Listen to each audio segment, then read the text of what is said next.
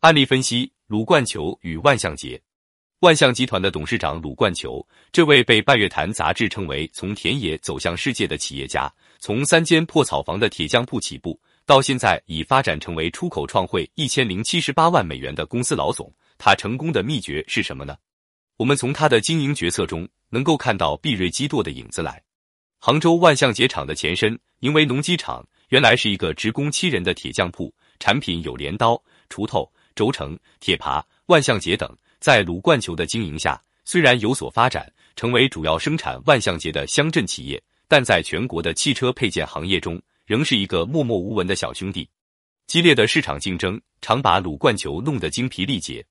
一九七九年，我国能源紧张，汽车生产缩减，汽车配件也受到波及，订货减少，使这个厂万向节产值直线下降，企业经营日趋困难。上级部门规劝这个厂转营生产自行车。但鲁冠球了解到自行车行业竞争更为激烈，自己家业小，底子薄，根本就没有能力与那些老牌大企业竞争。出路何在？必须有拳头产品，企业才能打出天下。鲁冠球深知这一道理，并开始为此而奋斗。进入八十年代后，油田的开发使能源紧张的矛盾有所缓和，而且公路运输也有很大的发展。报纸上国家对汽车货运指标的规定，触动了鲁冠球的神经。他想，既然汽车运输有较大发展前景，那么汽车修理和汽车配件行业相应也会得到发展。万向节生产的市场状况将来一定会有所变化。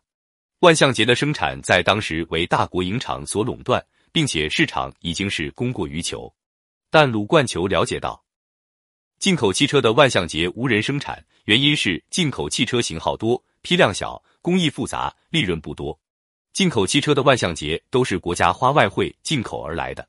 如果自己的厂子能够生产进口汽车的万向节，不仅能避开大厂的锐气，避开市场竞争的热点，摆脱企业当前的困境，而且还能为国家解决急需。吃透这些情况后，鲁冠球从北京中汽公司拿到了生产万向节的指标。